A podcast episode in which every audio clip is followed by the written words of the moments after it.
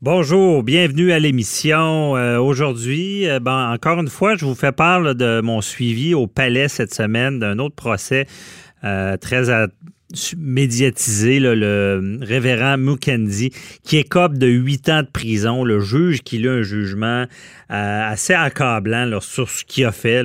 C'était pas évident d'être dans ça, je vous en parle. Et euh, on vous parle de la boxe et de la régie des alcools et des jeux.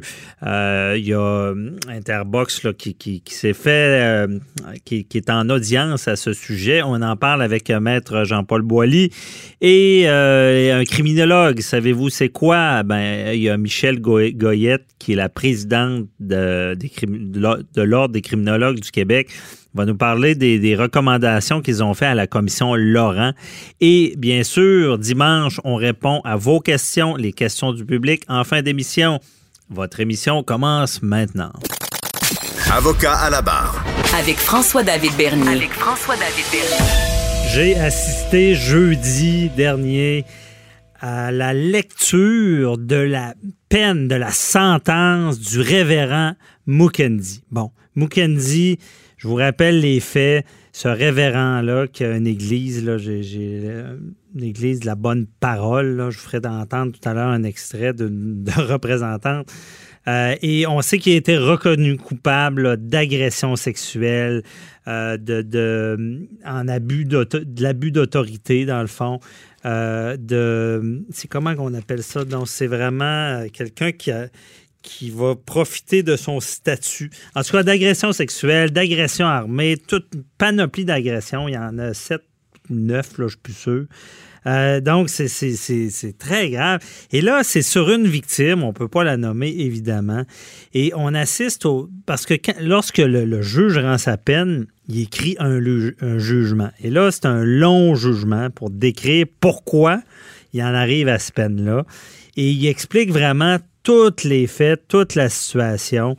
Et là, c'était pas agréable à entendre. Vraiment, là, c'est que c'est une, jeune femme qui est dans une communauté.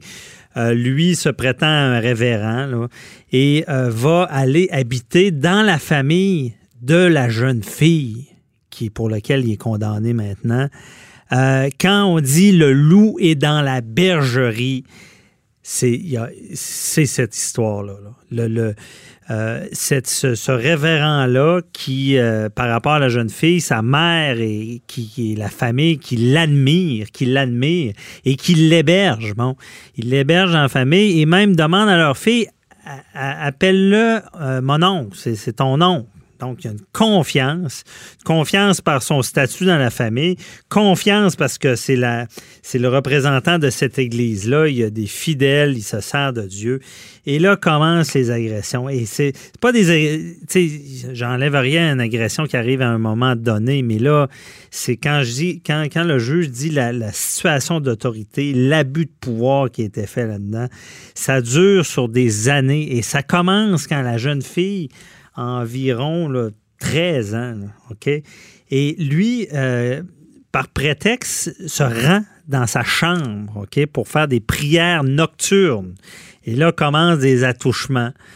Euh, ça se fait fréquemment. Mais la jeune fille, elle veut pas parler parce que ses parents l'admirent. Euh, même le révérend lui, lui dit c'est de ta faute, c'est toi qui, qui a provoqué ça. Donc, imaginez la victime qui se sent coupable.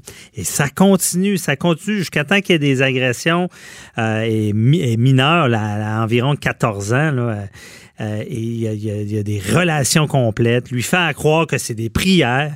Imaginez d'aller dans sa chambre pour, lui, pour guérir ses menstruations, pour pas qu'elle ait mal, au ventre.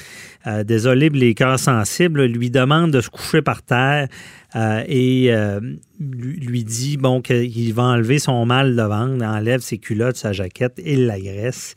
Euh, donc, elle ne veut pas dire ça à ses parents, ça perdure.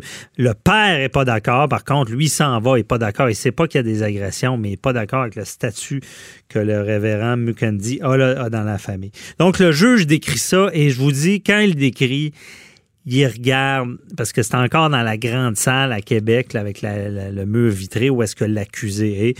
Euh, qui, qui bronche pas bien gros. Mais tout le long, le juge fait la lecture attentivement de ce jugement-là des faits et regarde le, condamné, là, qui a été reconnu coupable, le regarde et s'adresse à lui disant que ce qu'il a fait, c'est atroce euh, il revient toujours et toujours sur la situation d'autorité qu'il avait, de confiance qu'il avait, de se servir de Dieu pour agresser une jeune fillette. On le sait, ces gens-là, c'est des tueurs d'armes. Euh, je ne sais pas les séquelles que la jeune femme a de ça, mais euh, on veut pas ça quand on est jeune. Je veux dire, on, on, est supposé de protéger. Et le loup est rentré dans la bergerie. Et au final, de la peine et la peine tombe, on l'accuse, pas on l'accuse, on le condamne à huit ans de prison. Donc, huit ans de prison pour McKenzie. Euh, et honnêtement, avec ce qu'il a fait, c'est mérité, c'est clair, le juge l'a bien dit. Euh, il faut, euh, faut dénoncer aussi, il faut que ce soit une peine exemplaire parce que ce pas des comportements à avoir. Et euh, par la suite, bon, au palais, j'ai fait encore mon travail d'écouter euh, ce qu'il avait à dire la couronne.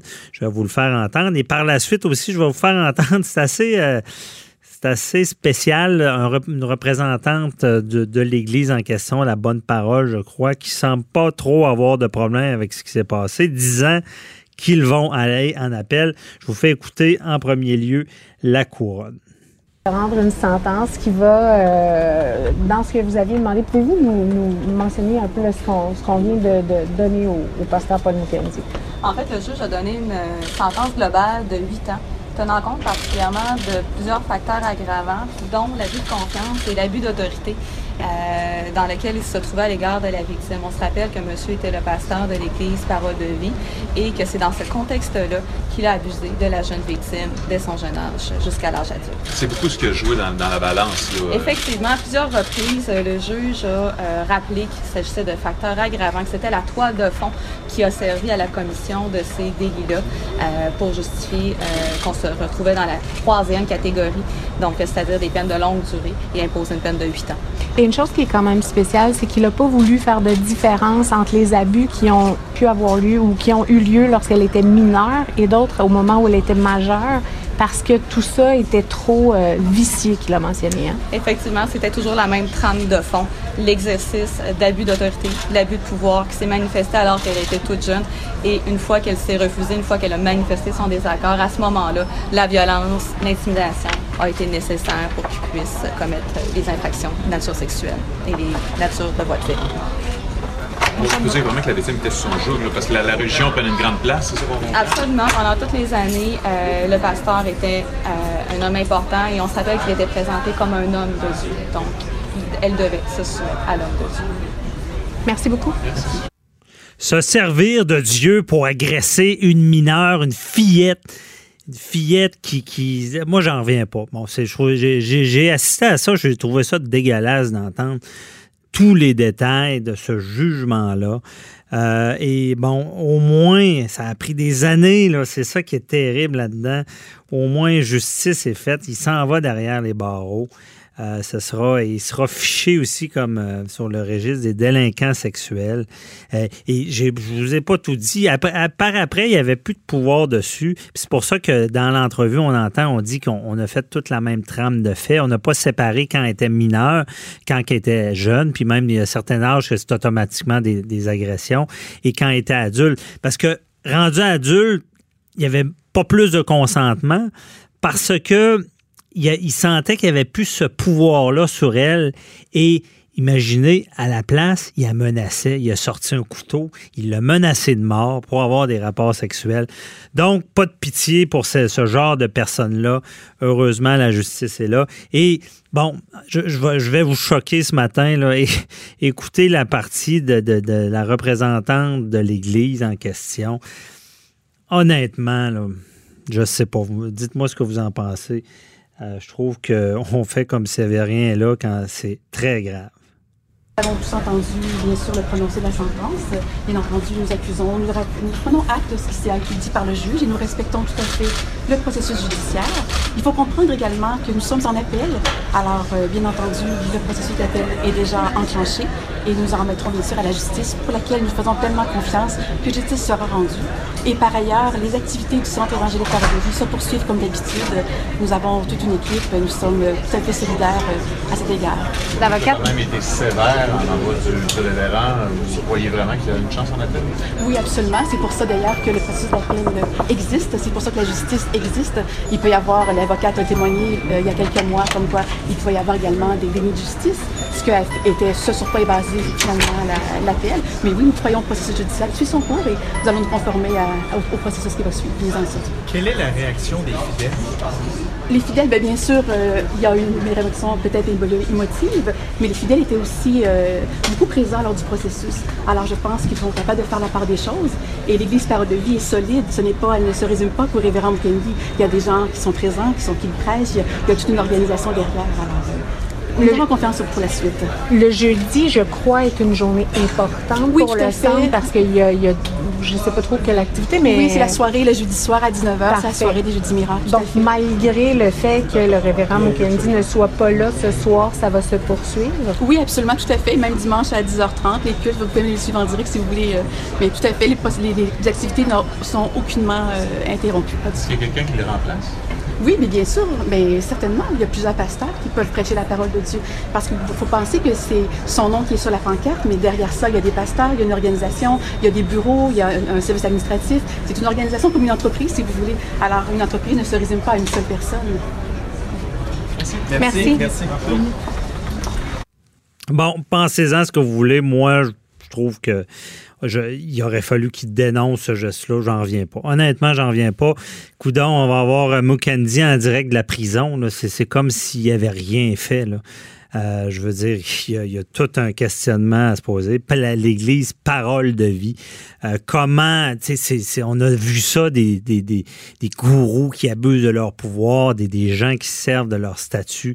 C'est vraiment ignoble et euh, je vais vous dire, si vous aviez été là à la lecture du jugement, c'est marquant. Et je sais pas, il faudrait en tout cas, je ne veux, pas tout remettre en question, mais ce genre d'église-là, de nos jours, euh, il faudrait faire des vérifications. C'est, euh, est-ce que, ben, je veux pas dire que c'est, je veux pas généraliser, là, mais comment ça peut il peut, ça peut durer des années comme ça, personne ne s'en rend compte, la famille ne s'en rend pas compte. Il y a cette influence-là qui, qui fait que ce, ce, Mukendi a agi, je le répète, comme un loup dans la bergerie.